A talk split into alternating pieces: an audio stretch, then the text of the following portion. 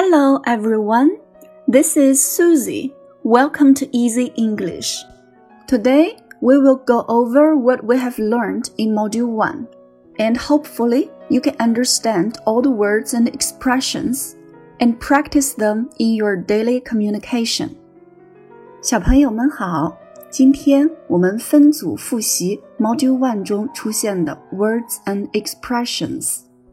第一组词 sad sad everyone everyone nobody nobody happy happy full marks full marks 满分 exam exam 考试 Hello Mr. Pig why are you so sad Everyone likes you.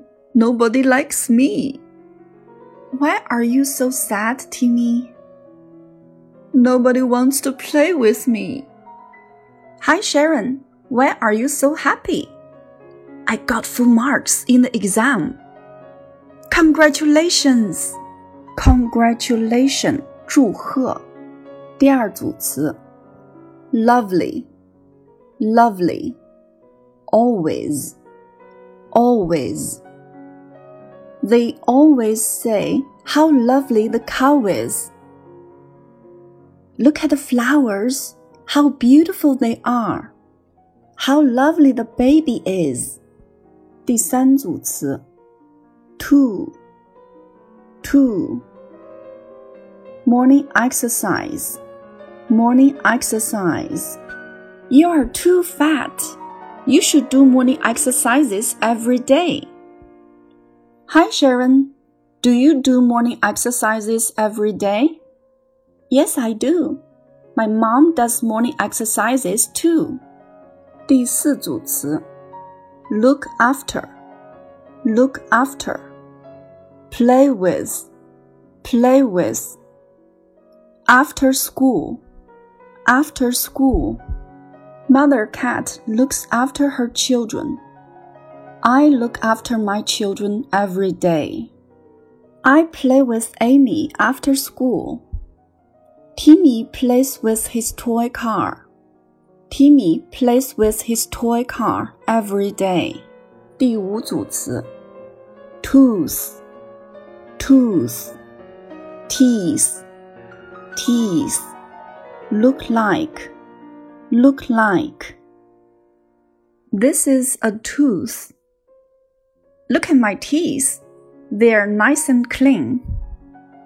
My teeth are very long. My body looks like a wall. William looks like a teacher when he wears glasses. The girl has very short hair. She looks like a boy. 第六组词，fur fur, shout, shout, kitchen, kitchen, garden, garden. Spotty has a big nose and its fur is white.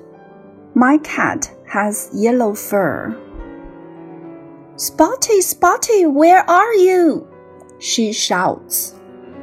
Mom says, I'm in the kitchen. It's not here. Where is Spotty? It's in the garden.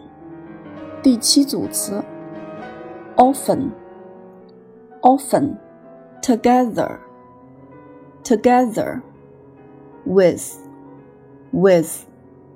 We often play together. It is a little white dog with two black eyes. The girl with glasses is Lily. The boy with blue hat is Timmy. 好啦，小朋友们，Module One 就复习到这里了。如果你有不明白的地方，就把 Module One 中的五篇短文再多听几遍。